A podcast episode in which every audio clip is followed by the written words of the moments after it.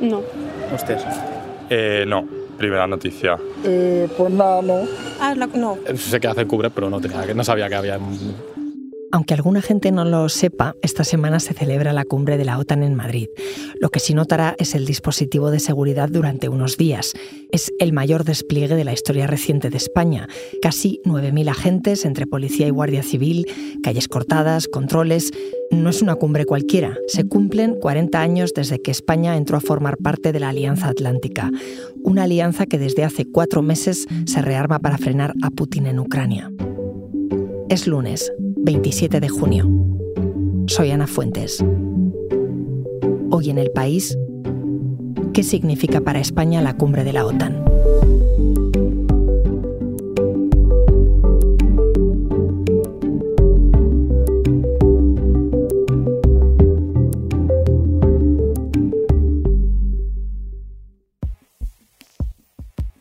Me llamo Jennifer y creo que lo de la OTAN es la asociación algo de... Es que no sé, es que me suena, pero no te sé decir. Pues me llamo Rafael y, no, la OTAN no, no sé qué, qué es. Me llamo Alex y la OTAN es la organización esta que, que junta a todos los países europeos para proteger la paz y la integridad, ¿no? Eh, me llamo Jorge y la OTAN es eh, pues lo de los países unidos, ¿no? Que, que ayudan contra la guerra y todos estos conflictos bélicos que hay en el mundo. Hola, me llamo Javier. Es tema de, de no sé si paz o guerras o no sé qué. Me llamo Camila, la organización de- transatlántica. Me llamo Lucía y la OTAN es lo de los que los países toman decisiones para ayudar. eh, Hola, me llamo Blanca y la OTAN es el conjunto de países que están aliados con Estados Unidos frente a los que estaban en el Pacto de Varsovia, creo, ¿no? No me acuerdo. Era lo del examen, eso.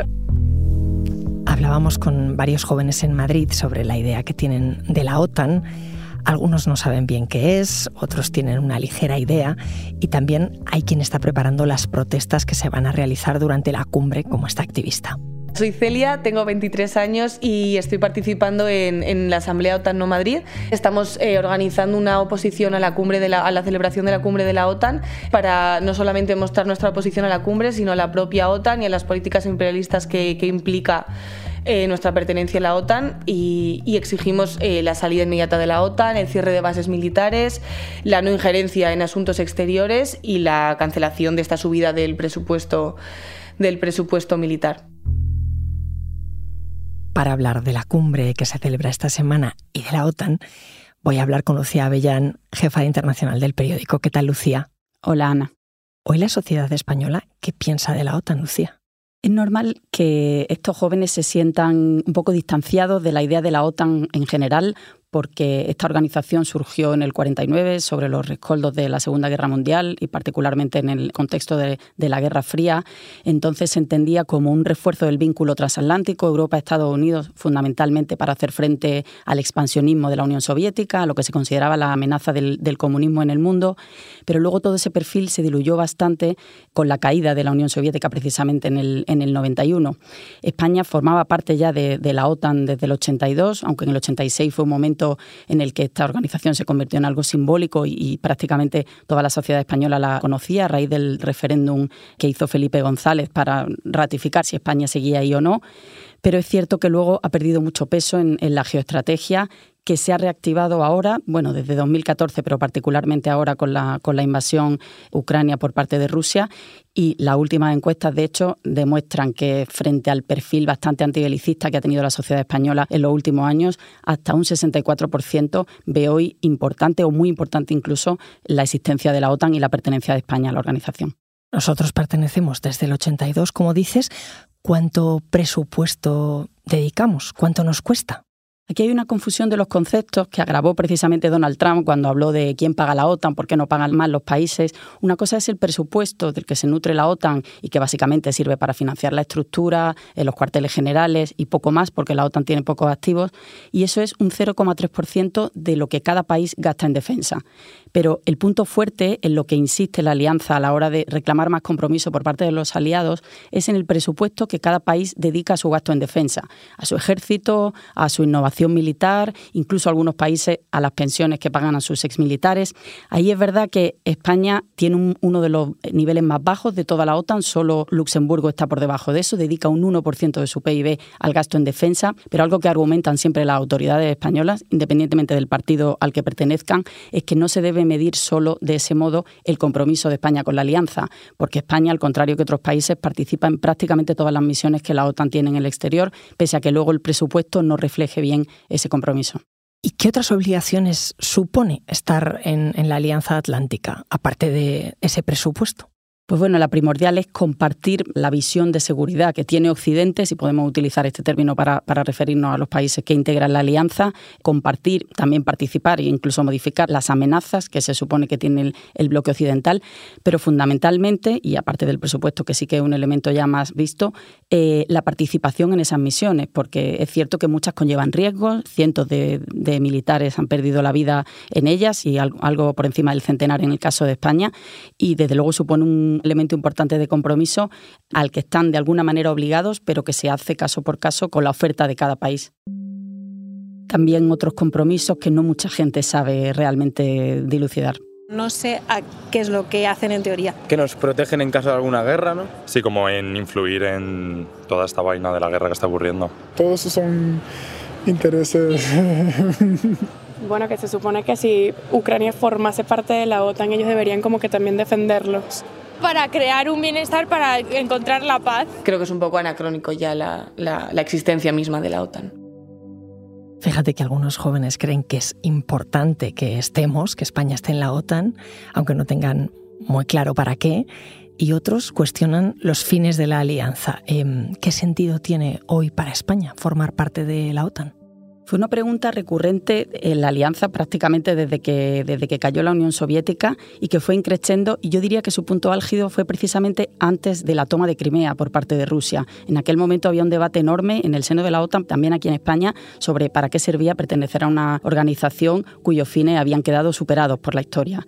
Es cierto que la OTAN se define la mayoría de las veces como una organización militar. Desde allí insiste mucho, y yo recuerdo en mi tiempo como corresponsal, en que es una organización política, político-militar, que intenta primero por fines políticos eh, llegar a sus objetivos y si no lo logra, idea una especie de estrategia militar para conseguirlos pero es verdad que la toma de Crimea en 2014 y, por supuesto, la invasión de, mayor escala que hemos visto ahora en Ucrania aviva un poco el, sentimiento inicial o, la pretensión inicial que tenía la organización, que es la de hacer frente a Rusia en su expansionismo. Hoy Rusia, en aquel momento la Unión Soviética. Pero es cierto que no es sencillo, incluso mirando el escenario actual de Ucrania, ver claramente cuál es el, sentido y el objetivo de pertenecer a la OTAN.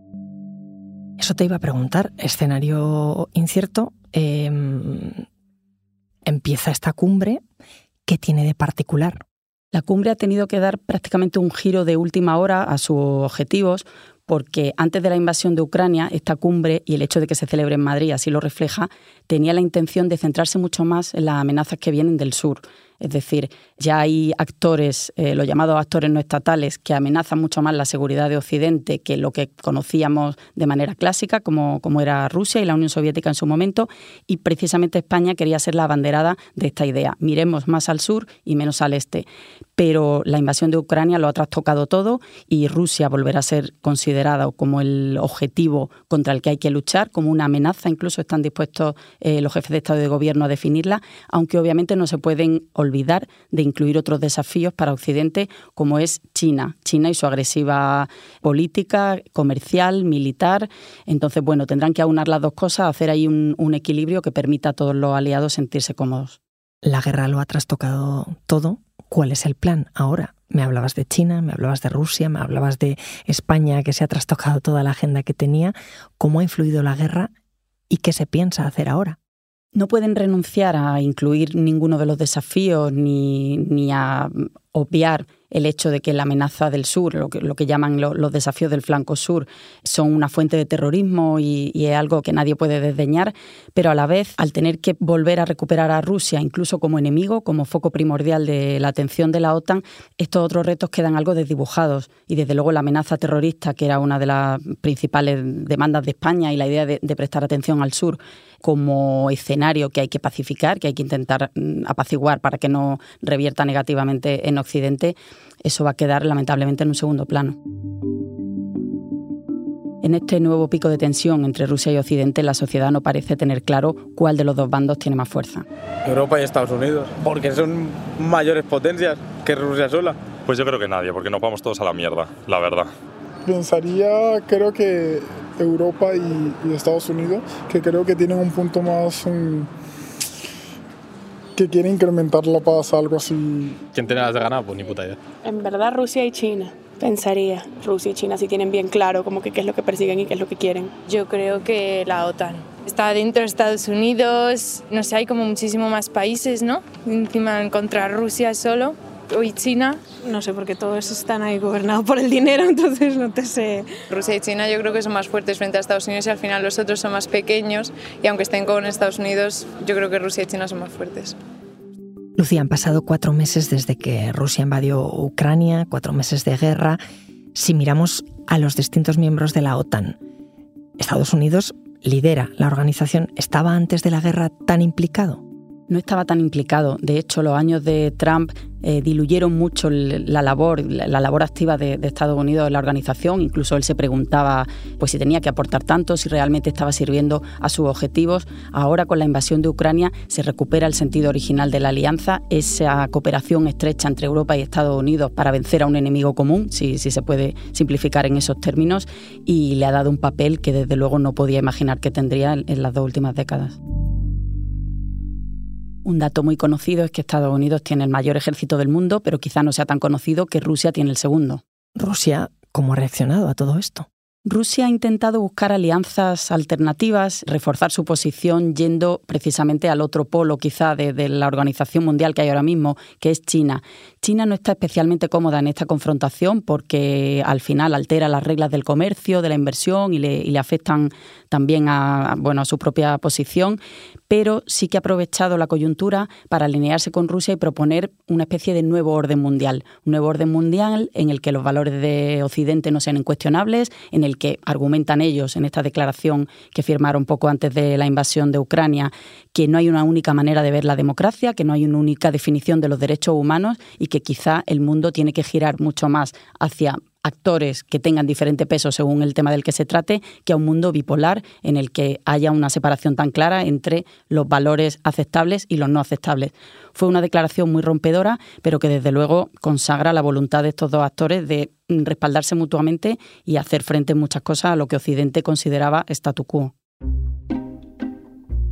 Y en este momento de tensión entre Occidente y Rusia, ¿hay nuevos países que se quieren sumar al club? Hay nuevos países, la propia Ucrania, Moldavia, Georgia, digamos, este conjunto de países pertenecientes a la ex órbita soviética. Es poco realista pensar que lo vayan a lograr, primero porque significa un nuevo desafío a Putin y no sé hasta qué punto la alianza está ahora dispuesta a dar esa señal. También la propia Ucrania deja ver que está dispuesta a renunciar a esa pertenencia si se llega a un arreglo aceptable para ella al final de la guerra. Pero bueno, eso de momento es una conjetura. Sí parece mucho más realista que se integren Finlandia y Suecia, que en un giro respecto a su neutralidad histórica han pedido la adhesión, y son países que comparten mucho más con toda la organización y el ideario de los países de la OTAN, con lo cual su adhesión rápida sería mucho más factible. ¿Y qué supone que entren nuevos miembros?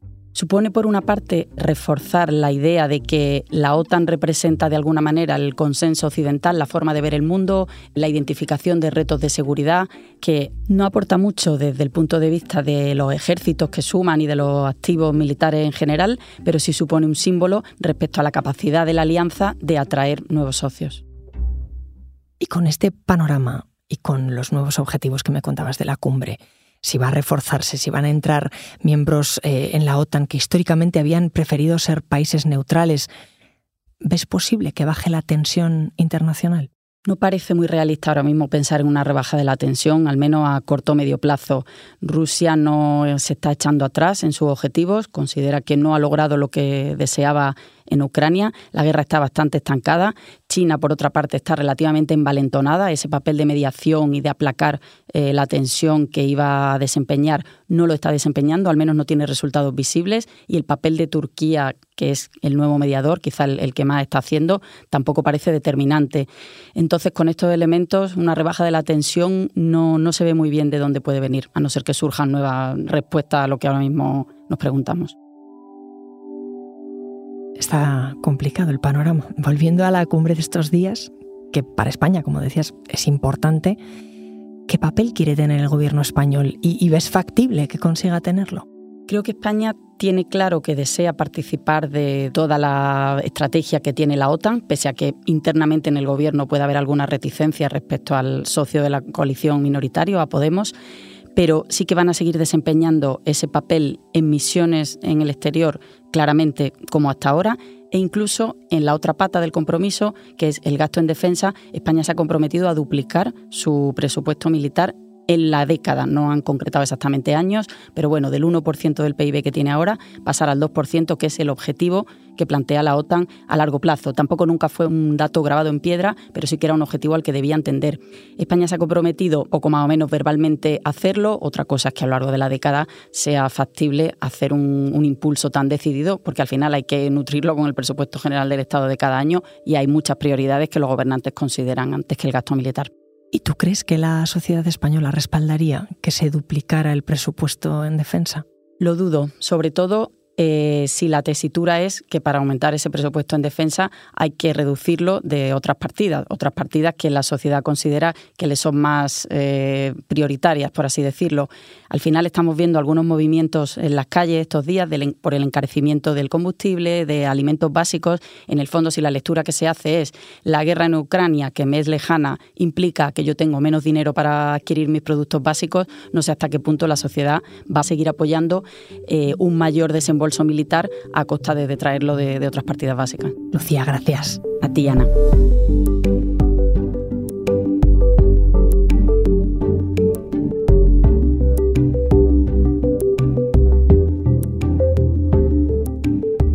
Este episodio lo han realizado Elsa Cabria y Bárbara Ayuso. La edición es de Ana Rivera. El diseño de sonido es de Nicolás Chabertidis y la dirección de Isabel Cadenas. Yo soy Ana Fuentes y esto ha sido Hoy en el País. De lunes a viernes volvemos con más historias. Gracias por escuchar.